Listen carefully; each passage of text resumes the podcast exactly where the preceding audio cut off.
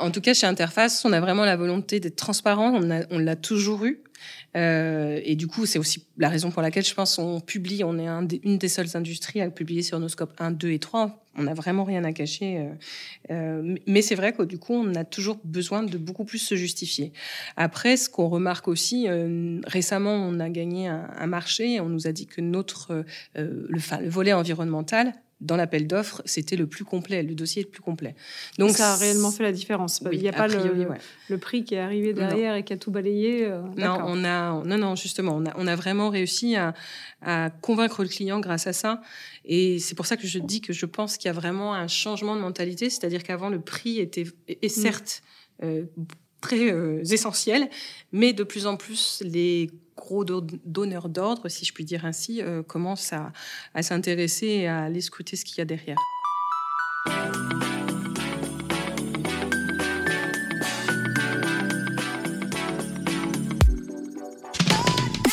Bonjour, je suis Céline Puffardichvili Look Sharp pour le podcast Le sens et l'action du C3D et aujourd'hui nous recevons Laetitia Boucher, directrice développement durable chez Interface pour l'Europe du Sud. Bonjour Laetitia. Bonjour Céline. Alors, tu es chez Interface depuis 11 euh, ans maintenant. Tu es entrée euh, en tant que prescriptrice grand compte et puis tu es devenue ambassadrice du développement durable en 2016 avant d'être nommée responsable du développement durable pour l'Europe du Sud en 2020.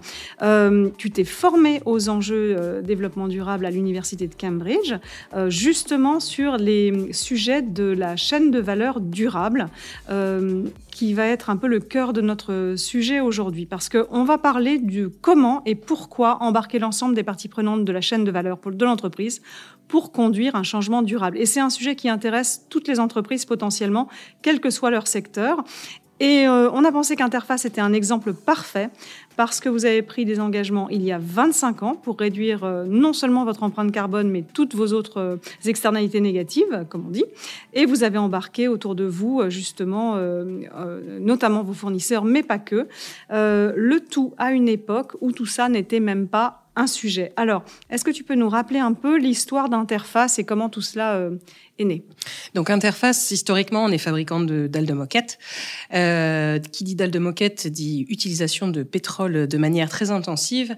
Et en fait, euh, en 94, on a un de nos clients qui nous a demandé ce qu'on faisait pour l'environnement. Et à l'époque, on n'a pas su quoi lui répondre. Oui, c'était euh, un illuminé en même temps, euh, le premier qui demande une question pareille. c'est vrai, oui, surtout à l'époque. Mais toujours est-il que voilà, on a eu cette question-là. Ce qui est, ce qui est très intéressant, c'est qu'elle est remontée jusqu'à Ray Anderson, le fondateur euh, d'Interface. Euh, et que lui, en fait, je crois qu'il avait vraiment envie de répondre à cette question. Il s'est demandé comment faire pendant un bon moment, mais il a quand même convoqué son COMEX, donc il avait déjà l'envie euh, d'apporter une réponse, en tout cas euh, aux futurs clients qui pourraient demander ça. Et deux jours avant, il savait toujours pas quoi répondre euh, avant la réunion. Et puis il est tombé sur le livre de Paul Oken qui s'appelle The Ecology of Commerce mhm. et qui prône de passer d'un modèle pardon, linéaire à un modèle circulaire. Et pour, pour Ray Anderson, ça a été une véritable révélation. il s'est rendu compte qu'effectivement, son industrie était extrêmement polluante, euh, que euh, c'était, comme il le disait, un pilleur de la terre et que d'ici quelques années, des personnes comme lui, euh, on les mettra en prison. Et du coup, il a complètement changé sa vision des choses et souhaitait embarquer son entreprise et, ses salariés et, forcément, effectivement, l'ensemble de la chaîne de valeur, puisqu'on ne peut pas y arriver seul, dans un, changement de, de modèle, de business model. C'est vrai que si, finalement dans une industrie telle que les dalles de moquette euh, avec tous ces produits pétroliers, fibres, colle, résine, etc., on y arrive, ça veut dire qu'on peut y arriver partout. Donc c'est pour ça que cette histoire peut euh, être une, belle inspiration. Euh, alors comment il a fait Parce qu'il y avait ce, livre de Paul Hawken, mais il n'y avait pas forcément de mode d'emploi à l'époque? Non, à l'époque, euh, il y avait bah, déjà l'économie circulaire. Je suis même pas sûre que le terme existait. On parlait plutôt de boucler la boucle. Euh, je pense que lui, il a été très inspiré, euh, notamment bah, par comment fonctionne la nature et les écosystèmes. Il s'est entouré de personnes sachantes. Il les mhm. appelait euh, son Eco Dream Team. Il y avait Paul Oken notamment. Il y avait aussi euh, le docteur Janine Benius qui travaille toujours. Les deux travaillent toujours pour nous aujourd'hui, euh, qui elle est spécialisée sur le biomimétisme, donc comment s'inspirer du vivant. je pense que ça a été vraiment les deux piliers. C'est ce qui ont, c'est les ce sont les personnes qui ont amené le plus de d'innovation en tout cas au sein d'Interface. Et du coup, ensemble, avec cet écho Dream Teams, euh, il y a eu certes la vision. Donc, euh, Ray Anderson a décidé que d'ici 2020, son entreprise aurait plus aucun impact négatif sur l'environnement. Et euh, ensuite, il fallait établir un plan. Et donc, ils ont établi une stratégie qui était à l'époque sur sept fronts. Euh, du coup, euh, éliminer tout, euh, tout, toute déperdition, tout déchet. Enfin, c'était pas que les déchets, c'était vraiment toute déperdition. Euh, ne plus avoir euh, d'émissions euh, négatives, que ce soit aussi bien sur les gaz à effet de serre que, euh, par exemple, sur l'utilisation de produits chimiques. Ouais, d'autres polluants. Donc, c'est pas que les GES à l'époque, ouais. Arrêter de d'utiliser des énergies fossiles d'origine fossile, arrêter d'utiliser des matériaux de d'origine fossile également. Euh, et du coup euh, embarquer bah, l'ensemble des parties prenantes, euh, commercer autrement, ça faisait partie des fronts. Euh, et je pense que si, et optimiser bien entendu les transports je pense que j'en ai pas oublié dans la. Ouais, c'était euh, c'était effectivement euh, très ambitieux, notamment pour une euh, une, industrie aux, États-Unis donc qui, avait un mix énergétique quand même assez basé sur les, enfin plus carboné en tout cas que qu'on peut avoir dans d'autres pays. et je crois qu'il y avait le, le, travail du lien via l'éducation avec les communautés, les fournisseurs, les, les clients, et, et donc ça c'est c'est ce, ce sur quoi on va on va insister aujourd'hui. Mais c'est vrai que ce, cette, euh, moi je trouvais euh, euh, justement, on a, dans, dans, le livre L'entreprise contributive, on avait, on avait pris cet exemple-là parce que le, le, le, le, fait de vouloir refonder la manière de commercer nous avait paru vraiment extrêmement original pour, pour, pour de, de, finalement de ne pas laisser le client avec un futur déchet, mais de, mmh. mais de gérer jusqu'au bout ce, ce, produit de manière responsable. Alors, ce qui, est intéressant aussi, c'est quand même, euh, Ray Anderson n'est pas un philanthrope. Euh, il aimait le business, il aimait le challenge, il voulait réussir. Et euh, on a lu que dans la première décennie de cette transformation, Interface a réussi à diminuer ses, ses émissions de quelques 70% avec des ventes qui ont augmenté presque d'autant et des profits qui ont doublé. Ce qui veut dire qu'il a en même temps euh, réussi le tour de force de faire des meilleurs produits avec des marges plus, plus importantes. Donc, euh, c'est intéressant. Alors que lui, lui il s'est dit tiens, je vais faire du développement durable pour faire du profit. Alors qu'aujourd'hui, la plupart des boîtes se disent si je fais des profits, je ferai peut-être un petit peu de développement durable. Donc, c'est une, une sacrée intuition, ça. Oui, en fait, il voulait prouver qu'il pouvait faire de l'argent euh, en, en faisant attention à l'environnement. Et en fait, je pense qu'une des plus grosse première victoire qu'il a eue, c'était euh, de lancer un, programme qui s'appelait War on Waste, euh, qui était euh, dédié aux, salariés. Bien entendu, il les a formés, il leur a expliqué quelle était la stratégie, où est-ce qu'ils voulaient aller, pourquoi est-ce qu'ils faisaient ça, puisqu'à l'époque, on parlait de changement climatique, pas d'urgence climatique comme on en parle aujourd'hui, malheureusement. et du coup, il a expliqué comment faire et surtout, il a lancé ce fameux War on Waste. Hein, et donc, il a demandé à ses salariés de trouver des solutions, quelles qu'elles soit, pour éviter toute déperdition, euh, tout déchet et, euh, les, éliminer. Donc très rapidement, on a fait des économies, que ce soit au niveau des matières premières, parce qu'on a repensé, redessiné nos produits de manière à ce qu'ils utilisent moins de matières premières, donc euh, une forme d'éco-conception. De... Exactement. Ensuite, on a repensé nos process pour avoir moins de déperdition en termes de transport, par exemple, en termes de déchets, en termes de des, de consommation énergétique. Donc, on a aussi repensé toute cette partie-là. En fait, c'était vraiment sur l'ensemble. La logistique globale. Exactement. Sur, l'ensemble de la chaîne, en tout cas, euh, de, de, valeur de, de l'usine. On a vraiment repensé de la fabrication du produit, à, enfin, pardon, de la conception du produit à sa fabrication euh, finale et comment éliminer toute, euh, toute déperdition. Donc, c'est ainsi qu'il a, au bout de deux ans, euh, eu un retour sur investissement sur ce qu'il avait fait par rapport au début, au déclenchement de Mission Zéro, et aussi commencer à faire des profits. C'est ce qui est très intéressant, c'est qu'au départ, quand il a annoncé, il l'a annoncé publiquement, euh, il y a certains euh, actionnaires, puisqu'on est coté en bourse, qui ont eu peur et qui, qui, sont partis. Et puis, très rapidement, il a quand même prouvé à tous les sceptiques, on va dire, de la chaîne de valeur que c'était possible. En deux ans. En deux ans, ouais. ce qui, paraît, euh, ce qui paraît complètement. Enfin, euh, en, tout cas, il très ambitieux au départ et, finalement, euh, ça, ça, donne une perspective à ceux qui, aimeraient s'y mettre. Et tout à l'heure, tu nous parlais de, Janine Benius. Il y, a, un autre volet de ce, qui est peut-être arrivé plus tard dans, dans, cette transformation, d'avoir l'ambition de faire fonctionner une usine comme une forêt. Est-ce que tu peux nous parler de, ça? Parce que ça paraît être le summum du biomimétisme finalement, d'avoir une usine qui fonctionne comme une forêt. Tu peux nous, décrire ce que c'est? Alors effectivement, c'est arrivé plus tard. C'est arrivé euh, donc euh, Mission Zéro devait s'achever en 2020. On a su en 2016 qu'on allait atteindre notre objectif et on s'est dit qu'est-ce qu'on fait derrière? Euh, Est-ce qu'on peut pas aller au-delà de la neutralité et faire et avoir être beaucoup plus ambitieux? Et du coup, on a lancé une nouvelle mission qui s'appelle Climate Tech Back, dont l'objectif est euh, de participer à l'inversion du réchauffement climatique.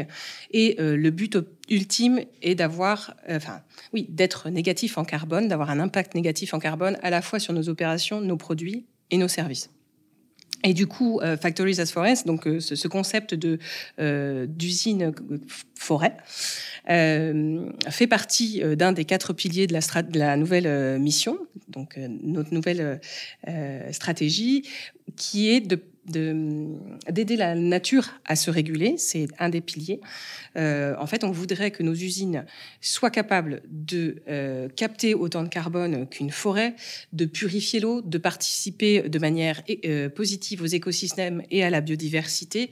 Comment aussi régénérer les sols, par exemple, participer à, la réhumidification de l'air euh, quand, il y a des grosses sécheresses, comment faire comme une forêt euh, qui, elle, permet de réhumidifier euh, et de garder une fraîcheur. Donc c'est vraiment tout, tout, ce concept d'essayer de, comprendre comment fonctionne une forêt et d'imiter cet écosystème dans, dans notre usine.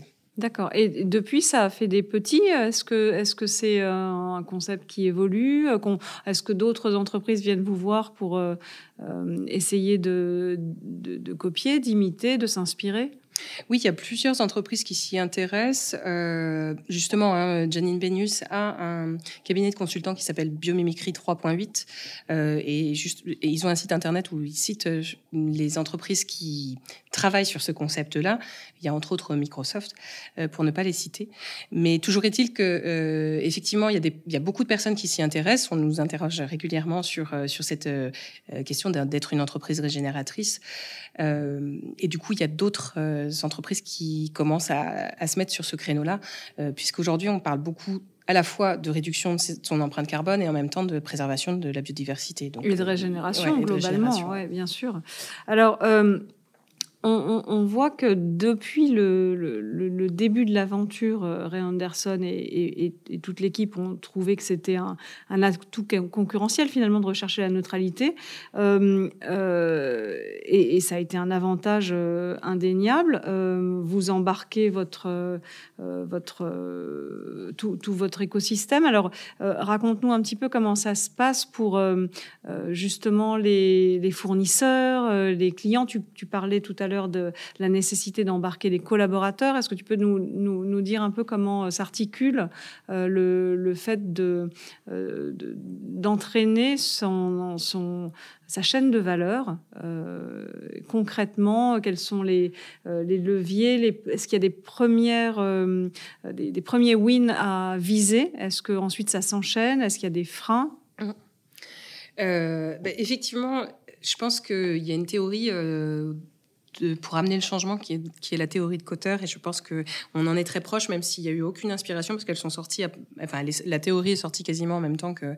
Euh, euh, que Ray Anderson a, amené sa transformation, mais toujours est-il que euh, les, deux se, se, se croisent, c'est-à-dire qu'il y a eu d'abord une vision très puissante du fondateur qui, lui, a fait redescendre cette vision auprès de ses salariés. Qui, qui, eux, se sont sentis investis et, libérés, finalement, pour trouver des solutions. Donc ça, Exactement. Il fallait aussi embarquer, bien entendu, les sceptiques au niveau de la leadership team, hein, parce que tout le monde n'était pas complètement aligné.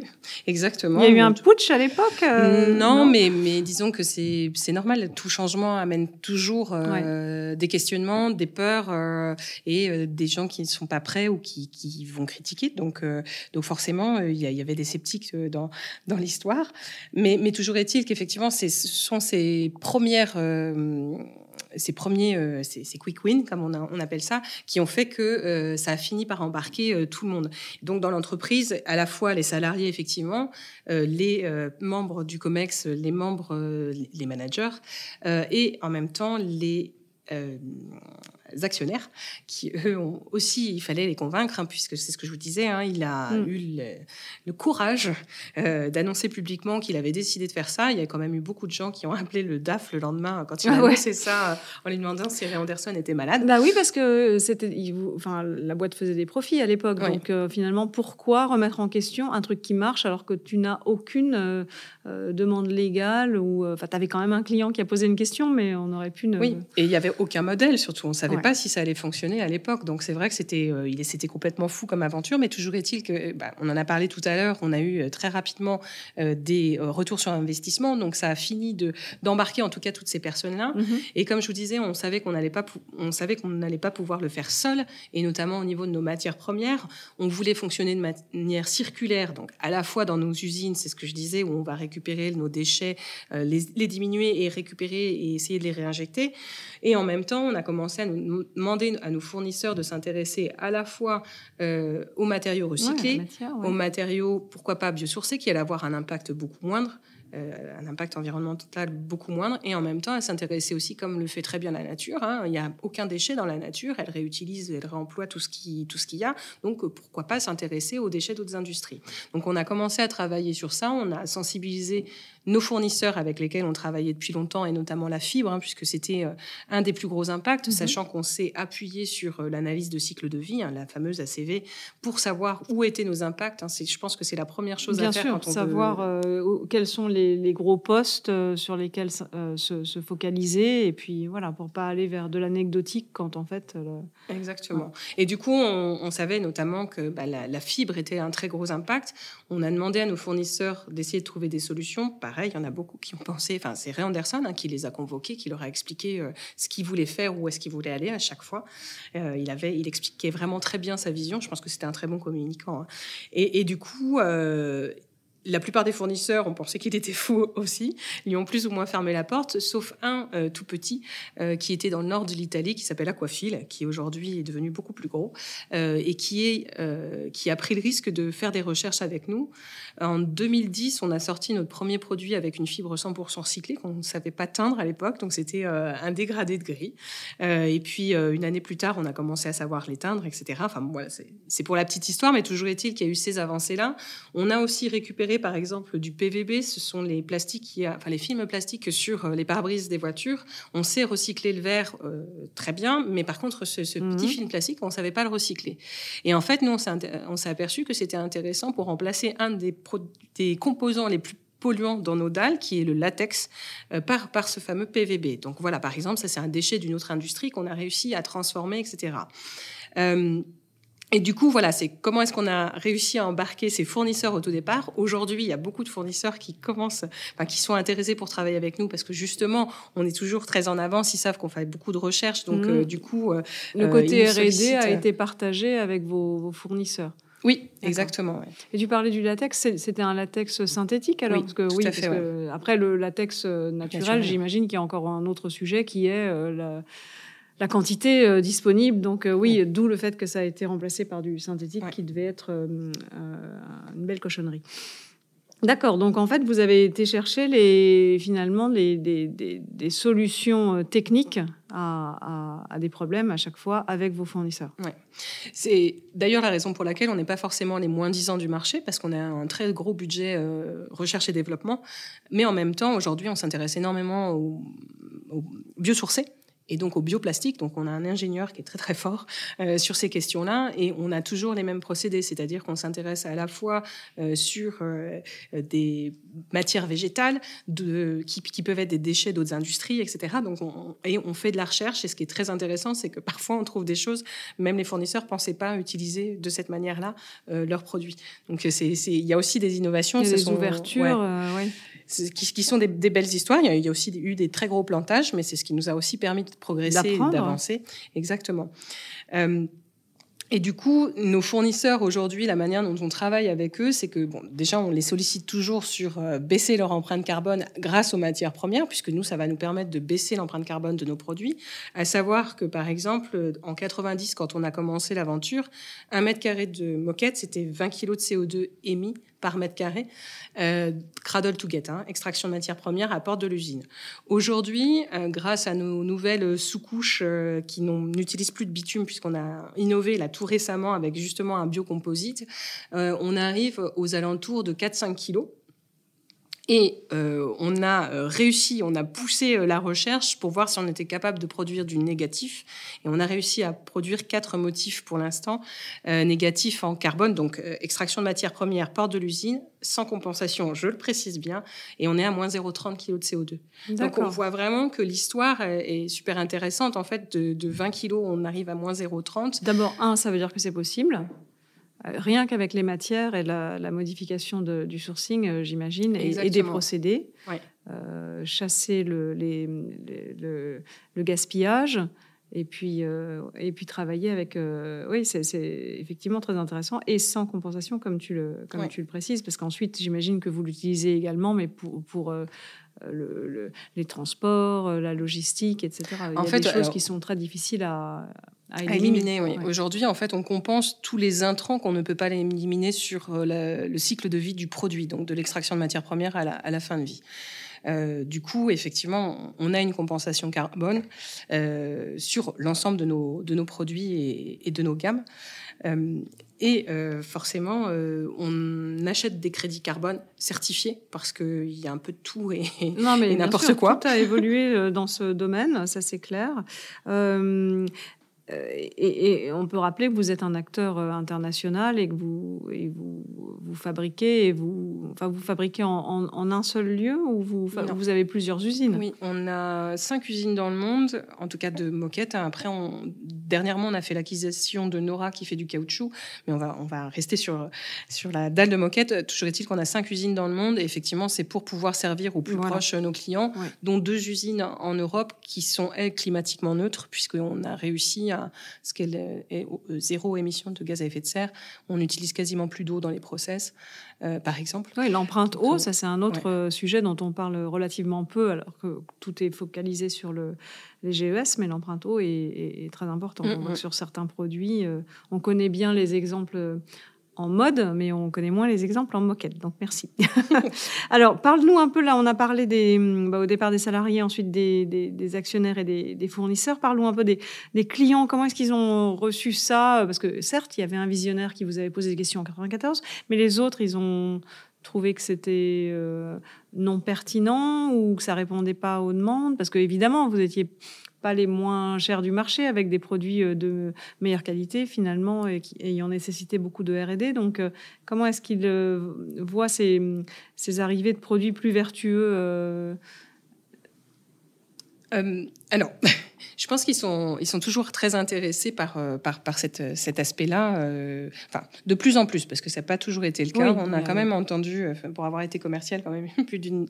Ça t'a bien aidé là pour les discours du client qui demande quelque chose et qui en fait après te demande juste combien ça coûte. voilà, exactement. Mais c'est exactement ça en fait. C'est-à-dire que parfois, quand on arrive en rendez-vous, on entend encore bah, l'environnement, je m'en fous. C'est malheureux, mais c'est toujours comme ça. Effectivement, c'est toujours le prix qui, qui fait foi, alors que c'est assez surprenant parce que, en fait, plus le prix d'achat va être élevé, plus leur marge va être élevée, mais c'est, assez marrant qu'ils, réfléchissent encore de cette manière-là. Mais toujours est-il que euh, on sent vraiment là depuis 2-3 ans une prise de conscience et une volonté de changer, en tout cas auprès de nos utilisateurs finaux.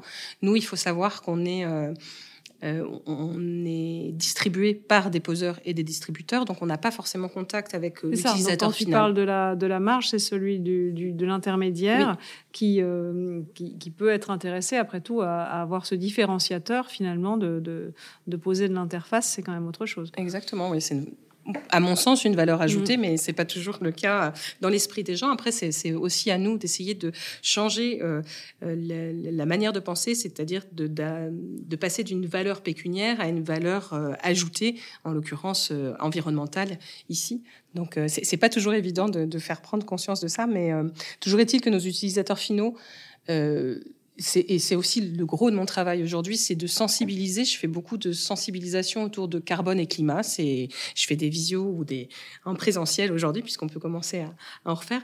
Et j'explique euh, vraiment le lien. J'essaye d'expliquer ce qu'on est en train de faire, et notamment avec la séquestration carbone euh, dans nos produits, etc. Donc pour expliquer ça, je repars de la genèse. Mais toujours est-il que je fais une très grosse sensibilisation auprès euh, de nos utilisateurs finaux et je me rends compte, vu les questions qu'on me pose, qu'il y a de plus en plus de gens qui s'y intéressent, qui commencent à connaître de quoi on parle. Et c'est plutôt rassurant parce que ça évite euh, justement la méconnaissance et parfois euh, l'achat en pensant qu'on achète quelque chose de bien alors que c'est pas, on n'a pas été voir derrière. Alors on, en reparlera aussi des sujets de communication, mais c'est vrai que euh, vous, le le, côté euh, essayer de, faire comprendre ce que c'est qu'un prix écologiquement honnête, ça, fait partie des, difficultés, mais je pense qu'une fois que le, client a compris qu'il a une meilleure qualité, euh, on peut changer euh, les, motifs et donc changer moins souvent son, ses dalles, etc. Il y a quand même des avantages clients au-delà de même, entre guillemets, juste se prévaloir d'avoir un, bien un peu plus écologique, parce qu'il ne faut pas se leurrer, le client aussi, il aime bien se montrer euh, ce, qu'il a, ce a réussi à, à, faire en, en, environnement dans, son, dans sa propre chaîne de valeur. Donc finalement, vous participez aussi à, euh, pour faire un raccourci, à, rendre joli son rapport RSE. exactement. Euh, ben, avec son équipement. Effectivement, c'est réduire leur scope 3. Enfin, nous, de toute manière, euh, justement, le travail qu'on fait aujourd'hui avec nos fournisseurs, on veut réduire. On, vient de prendre, on vient de s'engager avec The Science Space Target, et l'un de nos engagements est de réduire de 50% sur le scope 3, la, catégorie achat de biens et services. Et justement, pour y parvenir, c'est nos matières premières hein, qui sont le plus impactants. pour y parvenir, on va travailler avec nos fournisseurs en leur, en leur proposant, bah, d'une part, de travailler sur la CV, de, de, de pardon, de partager nos bonnes pratiques. Mhm. Et en même temps, on leur donne des outils comme Manufacture 2030, par exemple, qui va les aider aussi à, baisser leur, euh, enfin, à prendre conscience où sont leurs impacts et à les baisser. Et ça, nous, si on arrive à baisser cette partie-là, par effet rebond, on va, ça va permettre aussi de, baisser le scope 3 de, nos utilisateurs. de vos utilisateurs, tout à fait. Et ensuite, euh, en plus, il y a toute la partie fin de vie de, des, des, sols qui est pris en compte, alors que normalement, enfin, pour d'autres acteurs, euh, des concurrents moins vertueux, en fait, euh, il n'y a peut-être pas ce volet euh, de rester en contact avec son client final. Donc ça, c'est ok. Et ensuite, pour pour finir ce, ces parties prenantes, enfin ce tour des parties prenantes, il y a le toute la filière finalement, y compris les concurrents, parce que j'imagine que vous vous regardez beaucoup entre vous. Donc est-ce que est-ce qu'il y a eu finalement des, choses qui ont été possibles chez vous et qui sont adopté par d'autres. Est-ce que vous voyez que ça bouge au niveau euh, global? Oui, bah, c'est ce qui est intéressant aussi, c'est justement, on parlait d'effet rebond, il y a eu, euh, il y en a, il y en a une multiple sur le marché, sur les clients, mais aussi sur les, sur l'avancée aussi des matières premières, etc. Mais aussi euh, auprès des concurrents, puisqu'ils bénéficient euh, des avancées qu'on a pu avoir, notamment ce que ce dont je vous parlais tout à l'heure sur le PVB, sur la fibre recyclée. du coup, c'est vrai que ce sont des avancées qui leur ont permis bah, d'en bénéficier au même titre, au même titre qu'Interface. et c'est vraiment très, très challengeant, justement, en tout cas quand on est leader sur, ce, sur cette partie-là, pour trouver toujours des, des, innovations et des nouveautés à proposer et, être, et garder son avance. Ce leadership, ouais. Exactement. Mais toujours est-il qu'on a tendance à penser que c'est un marché qui, est toujours très sale, alors que c'est pas vrai. C'est en fait le fait qu'Interface ait réussi à réduire de, la sorte l'empreinte carbone de ses produits, a emmené toute la filière avec nous. Et du coup, euh, aujourd'hui, on arrive quand même à avoir euh, des produits qui sont beaucoup moins impactants. En tout cas, on est plus du tout autour des 20 kilos comme on était dans les années 90. Ans, bien sûr.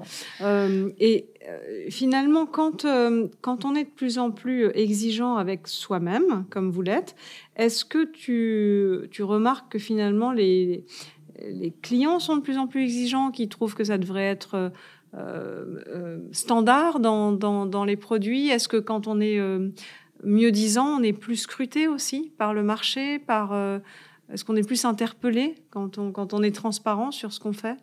Oui, enfin, c'est la sensation que j'ai en tout cas. Après, peut-être que mes confrères, c'est la même chose, hein, je ne me rends pas compte. Mais toujours est-il que j'ai un peu l'impression que euh, quand on utilise des mots magiques comme recyclable ou recyclé, euh, ou on utilise des, des labellisations qui, qui, valide sans vraiment savoir ce qu'il y a derrière, mais toujours est-il qu'on a l'impression que quand c'est silver, gold, etc., platinum, ça y est, on, a, un tampon. On a... exactement. et, et, et, du coup, alors je, comprends parfaitement le consommateur n'a pas toujours le temps d'aller vérifier, de voir ce qui se passe derrière. les clés de, pour comprendre euh, les enjeux d'un secteur et donc ce qu'on doit regarder, mais Exactement, mais c'est vrai que quand on s'adosse pas forcément à ce genre de choses, on a, on a beaucoup de questions derrière. Euh, maintenant, c'est vrai qu'on a aussi été instigateur de certaines normes, comme euh, par exemple les EPD, hein, les déclarations environnementales produits. On a été les premières, les premiers pardon, à, les proposer sur, sur, sur nos produits. Euh, et du coup, bon, en France, il y a les FDES qui sont en train d'arriver avec la nouvelle réglementation, la fameuse RE 2020, qui va imposer un seuil carbone dans, dans, les bâtiments neufs.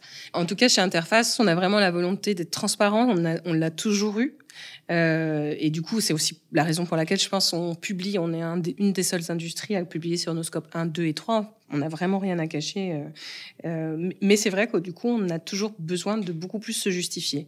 Après, ce qu'on remarque aussi, récemment, on a gagné un, marché. On nous a dit que notre, le, le volet environnemental dans l'appel d'offres, c'était le plus complet, le dossier le plus complet.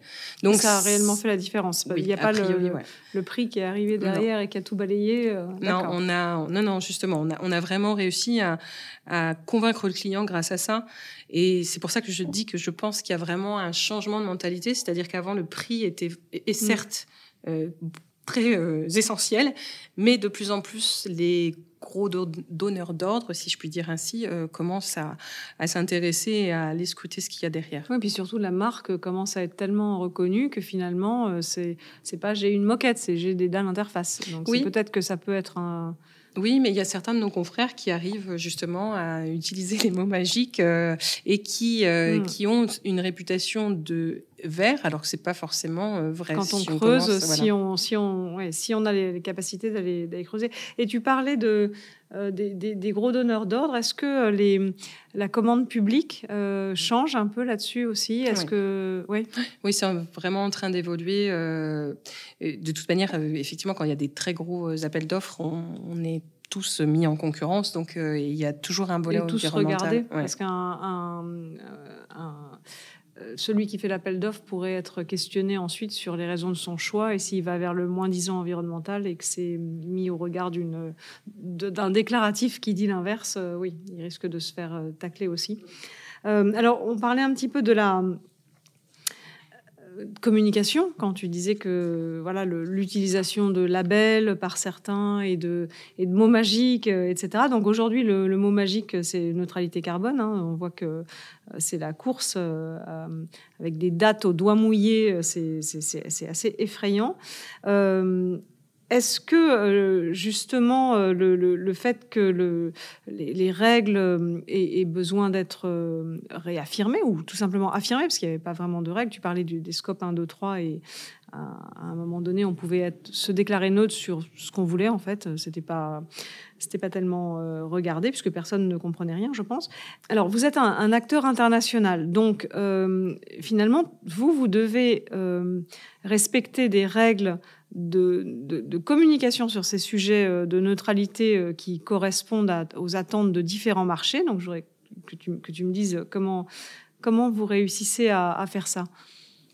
Alors, euh, aujourd'hui, c'est vrai qu'on communiquait sur la neutralité carbone de nos produits. on le communique de manière globale.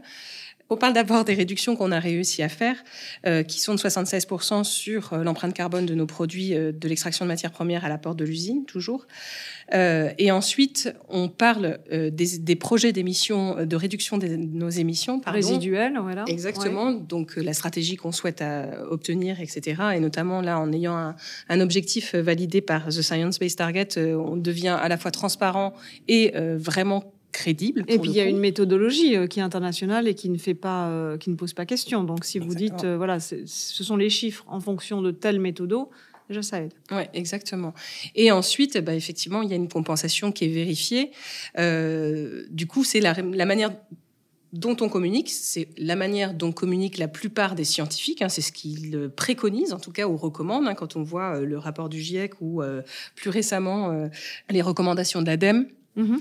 Euh, on voit qu'on est vraiment aligné avec, euh, avec ces recommandations-là. Donc, en tout cas, au niveau du groupe, on va continuer à, communiquer sur la neutralité. Pour la France, se pose la question, puisque euh, à partir du 1er janvier 2022, normalement, on n'a plus le droit de communiquer. Alors, il paraît que sur la loi résilience et climat, ils sont il y a en train encore de des discussions. Voilà, ils sont en train de revoir ça, mais on, est en train de regarder comment est-ce qu'on et si on pourra continuer à communiquer dessus. Mais c'est vrai que ça va, certainement être un frein, en tout cas en France. Mais c'est une vraie question parce que euh, quand, on, quand on est sur ces sujets, de, à la fois euh, d'essayer d'être le, plus, euh, le mieux disant possible avec une méthode, de s'y tenir. Ce n'est pas, pas une lubie chez vous qui est née avant-hier, mais c'est vraiment un, un, sujet et une action de fond. Et en même temps, on voit que les règles de communication se compliquent. Alors c'est normal parce qu'il y a quand même eu à peu près euh, n'importe quoi qui a été euh, qui a été fait. Donc vous, vous payez un peu pour euh, des, années de greenwashing de, d'autres secteurs finalement. Et, donc ça, c'est, finalement une, une, une difficulté de plus de devoir être transparent et communiquer simplement pour que des gens non professionnels sur ces sujets comprennent de quoi on parle et vous fassent confiance. Oui. Exactement. Après, c'est ce que je vous dis, on est en train de vraiment voir comment est-ce qu'on va pouvoir communiquer. Je trouve que, euh, en soi, dire qu'on participe à la neutralité euh, carbone collective, c'est plutôt intéressant. Euh, c'est vrai que la France a tendance à, légiférer beaucoup sur, sur l'environnement, avec parfois des conséquences, effectivement, c'est souvent ceux qui sont les plus transparents qui sont malheureusement qui pâtissent. Euh, c'est aussi le cas hein, sur l'arrêt 2020 où on prend en fait l'ensemble de l'analyse du cycle de vie, c'est-à-dire que c'est un déclaratif. Donc euh, nous, de l'extraction de matières premières à la porte de l'usine, nos résultats sont meilleurs, très bons. Et sur le reste, on est beaucoup moins bon parce qu'en fait, on fait, c'est à l'entreprise, donc aux fabricants de déclarer, et nous, on déclare au plus au scénario le plus plausible, alors qu'il y en a qui déclarent au scénario le plus arrangeant. Donc c'est tout ça qui fait que euh, on se retrouve dans des situations où, euh, en France en tout cas, on, mm. on, est parfois puni par, par notre euh, trop de trop bien transparent quoi. je sais pas comment exprimer ça, mais voilà. Dans d'autres secteurs, on parle de la prime au vice finalement quand le euh, si, on ne dit pas grand-chose et que tout d'un coup on fait une annonce euh, sortie du chapeau, euh, ça a l'air joli, alors que vous, vous, faites l'effort d'une très grande transparence et donc forcément on peut trouver des choses un peu moins, un peu moins belles, mais en, même temps vous avez fait le choix de les montrer. Alors, c'est quoi vos, vos, vos, projets? Parce que quand tu disais qu'en 2016, vous saviez que vous alliez réussir, donc vous, vous avez voulu aller encore plus loin euh, avec euh, Climate Take Back, etc. Et c'est quoi l'ambition euh, prochaine finalement? Bah, L'ambition prochaine, je pense que déjà au niveau de nos produits, c'est de continuer à aller atteindre le négatif. on vient tout juste là au mois de septembre, c'est ce que je vous disais tout à l'heure, euh, de euh, se séparer euh, du bitume pour toujours, hein, on, l'espère en tout cas. et donc, on a passé toutes nos dalles de moquette avec cette nouvelle sous-couche biocomposite. Cette, ce switch nous a permis, d'une part, d'augmenter la part de matériaux recyclés biosourcés de nos produits de 88%. Donc, on n'est pas loin de ce que souhaitait Ray Anderson, hein, qui voulait qu'on arrête d'utiliser des matières d'origine fossile. Et en même temps, on a ça nous a permis de baisser l'empreinte carbone d'un tiers par rapport à nos sous-couches bitumeuses. Donc on voit qu'on a encore réussi à gagner quelque chose.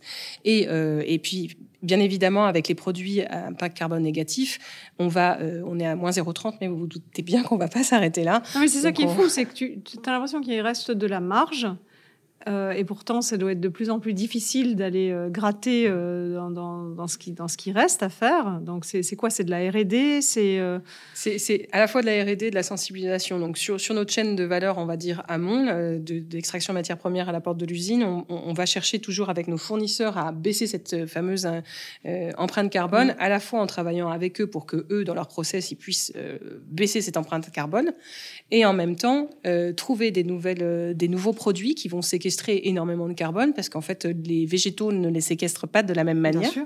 Donc, on, va, on, essaie de trouver euh, des nouveaux procédés et des, des nouveaux produits, enfin, des nouveaux composants. Donc il y a toute cette partie-là où, euh, c'est ce que je vous disais, on va pas s'arrêter au moins 0,30. En fait, l'ambition, c'est justement d'atteindre une neutralité euh, sans compensation sur l'ensemble du cycle de vie en essayant d'être, de faire le moins avant, avant la sortie de l'usine, quoi, d'être en négatif avant la, sortie de l'usine. Hyper ambitieux. Ouais. Pour la simple et bonne raison aussi, c'est que c'est euh, un scope, enfin une sphère d'influence qu'on maîtrise bien. Oui. Dès que le, le fournisseur forcément sont proches de vous, alors que côté client final, c'est plus loin et c'est plus, complexe. Ouais. D'autant plus qu'on a une multitude d'intermédiaires.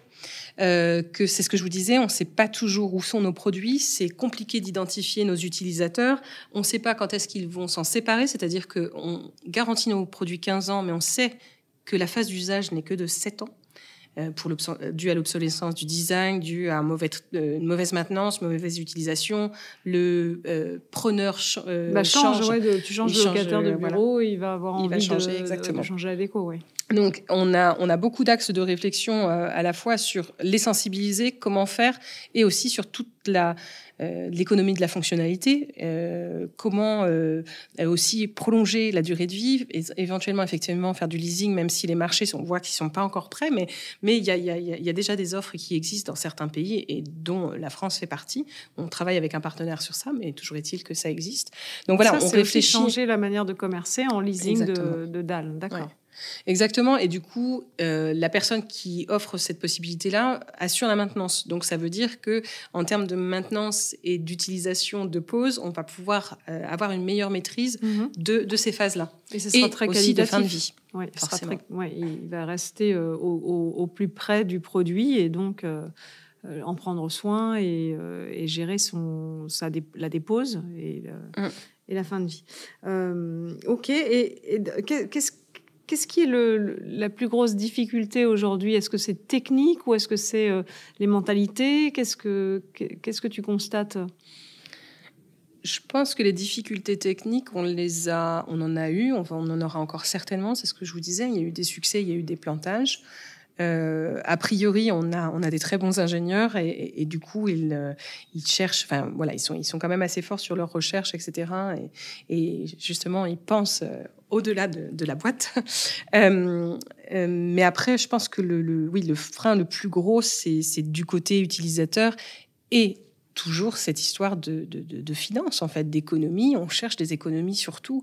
C'est-à-dire qu'aujourd'hui, sur la fin de vie des produits, euh, on voudrait faire fonctionner l'économie circulaire, sauf que euh, tout le monde est de bonne volonté. Et puis, quand il s'agit de payer, d'un seul coup, on ne comprend pas. On pense même que nous, en tant que fabricants, on devrait reverser euh, de l'argent à, l'utilisateur qui va nous donner sa moquette. Sauf qu'il faut quand même comprendre que derrière, il va y avoir du nettoyage, du tri. ça va générer de l'emploi, tout ça. Euh, local, en plus, voilà, exactement. Et effectivement, après, il va y avoir une revente. On va pouvoir revendre une partie du produit, pas forcément tout. Euh, et puis, euh, et puis, il va y avoir aussi peut-être des déchets parce que tout ne sera pas tout sera pas réemployable. Donc, forcément, tout ça, c'est c'est la difficulté de faire accepter à l'utilisateur et de le responsabiliser. Je trouve qu'on responsabilise énormément les industriels aujourd'hui. Notamment, il va y avoir une REP euh, justement sur mhm. les, déchets de construction. Donc, on, va en faire partie exactement. Euh, mais ce que je trouve dommage, c'est qu'on n'arrive pas, et je ne sais pas comment est-ce qu'on pourrait amener à responsabiliser beaucoup plus l'utilisateur dans sa manière euh, justement d'utiliser le produit, son usage et, sa fin de vie, euh, éviter que ce soit jeté ou euh, béné je ne sais pas où parce que parce qu'en fait on, on a été au moins 10 ans et que le moins 10 ans, ben, il va aller mettre ça aussi, oui, il va récupérer, mais au coin, au coin du bois. Oui, c'est ça. Hein. oui, c'est ça. Non, mais ce qui est intéressant, c'est l'intégration aussi du, volet serviciel de votre industrie, finalement. Si, si, on pousse le produit dans une seconde vie, il y a tout un volet serviciel à développer. Exactement. Et elle peut être là aussi la, euh, la recherche. Et je pense que tous les, tous les secteurs peuvent euh, s'inspirer, s'imprégner de, de, ça. Là, quand au début tu disais euh, passer de l'économie linéaire à l'économie circulaire, c'est exactement ça. On, arrive au, au, bout de ce podcast et en, pour, pour continuer à inspirer, en général, on essaye de demander euh, une question d'apparence toute simple. Euh, si tu conseillais quelqu'un pour euh, changer le monde depuis sa chaise de bureau, qu'est-ce que tu conseillerais?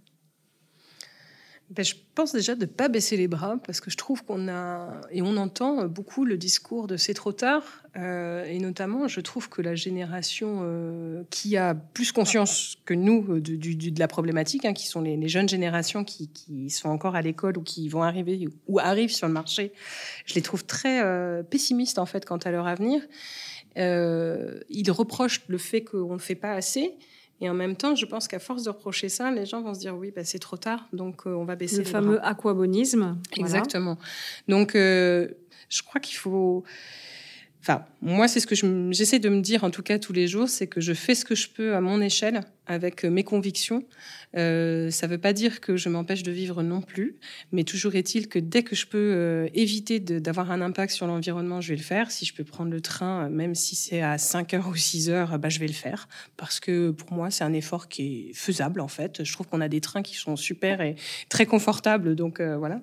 Par exemple, mais, mais limiter ma consommation de viande. Enfin bon, voilà, il y, a beaucoup de choses qu'on peut faire en fait. Il y a beaucoup de choses voilà. exactement qui sont à portée de main.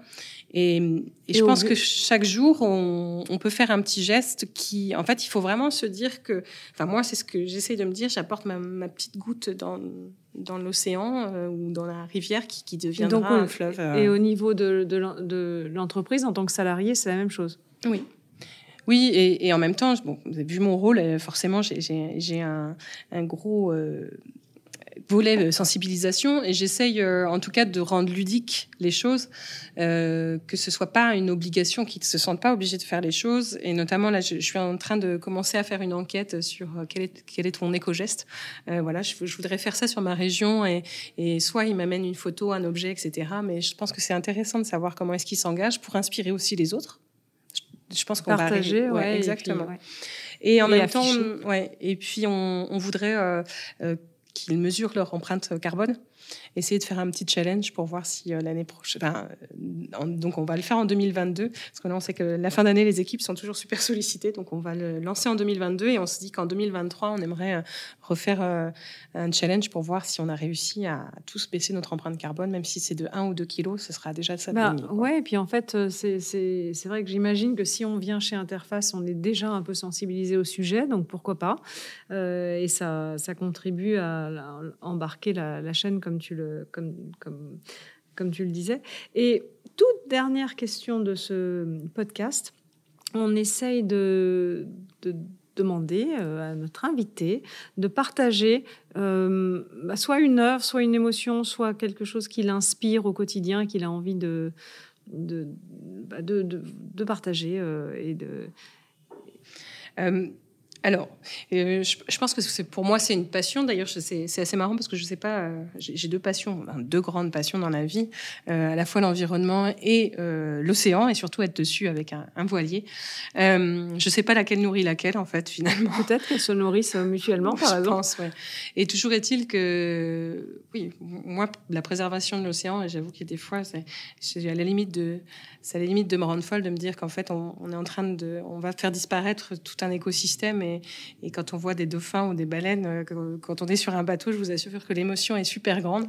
Euh, et du coup, euh, de se dire qu'on est en train effectivement de gâcher ça, et en même temps, ce que je vois depuis quelques années, c'est que depuis trois ans, les prévisions météorologiques sont souvent plus optimistes que, que ce qui est réel, c'est-à-dire qu'on a des vents qui sont souvent beaucoup plus forts.